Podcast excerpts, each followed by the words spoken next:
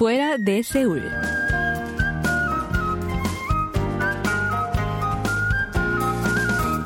Hola amigos, Isabel Wack será hoy su guía de fuera de Seúl.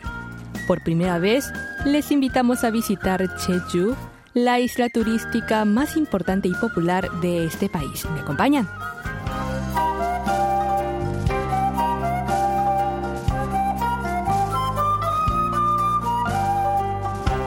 Una de las mejores maneras de viajar por Jeju es alquilar un coche nada más aterrizar en el aeropuerto para visitar cada rincón de la isla como a uno le gustaría. Recorrer la isla por la costa es tan agradable como tomar una de las autopistas para viajar por el interior en torno al monte Hala, en el corazón de Jeju. De todas, la autopista número 1118 es la más angosta, con tan solo dos carriles en cada lado, apropiada para dar un paseo tranquilo en coche, disfrutando del bello paisaje de la tierra insular. Para viajar por la 1118, han de tomar la autopista estatal número 12 en el Aeropuerto Internacional de Jeju. La 1118 nace de esta última en Chuchonup, al noreste de la isla, y se extiende hacia el sureste hasta llegar a Namonup. Sobre el punto en que nace esta autopista se ubica Yeonbukjeong, un kiosco construido por aquellos que fueron desterrados a la isla por la corte real es que al ubicarse en el extremo sur de la península coreana, Jeju era a menudo el lugar donde los vasallos eran desterrados por diversos motivos. Se reunían allí a diario esperando el buque enviado por la corte real por si traía alguna buena noticia. Actualmente, este kiosco es lugar de reunión y descanso para los habitantes locales.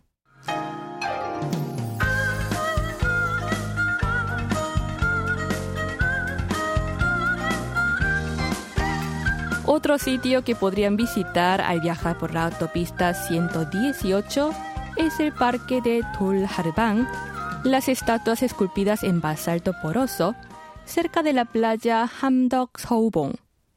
Se les considera un dios que ofrece protección y fertilidad.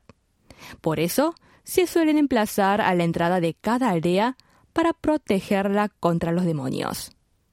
El Parque Cultural Artístico Harubang fue creado por su administrador Kim Nam-hun a lo largo de unos 10 años.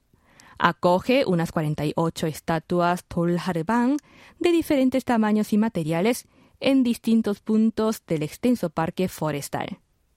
Mientras tanto, en la intersección de Kyure, pueden tomar la autopista 1112. Si recorren algunos minutos más por dicha carretera, verán el cráter Sangumburi, formado solo por la explosión volcánica sin la erupción de la lava. Gracias a su forma tan peculiar, ha sido designado como Monumento Natural Nacional. Además de los citados en esta edición, hay muchísimos otros puntos turísticos que visitar en Jeju. Aprovecharemos otra ocasión para presentarles más sobre esta hermosa isla volcánica incluida en la lista del Patrimonio Natural de la Humanidad de la UNESCO.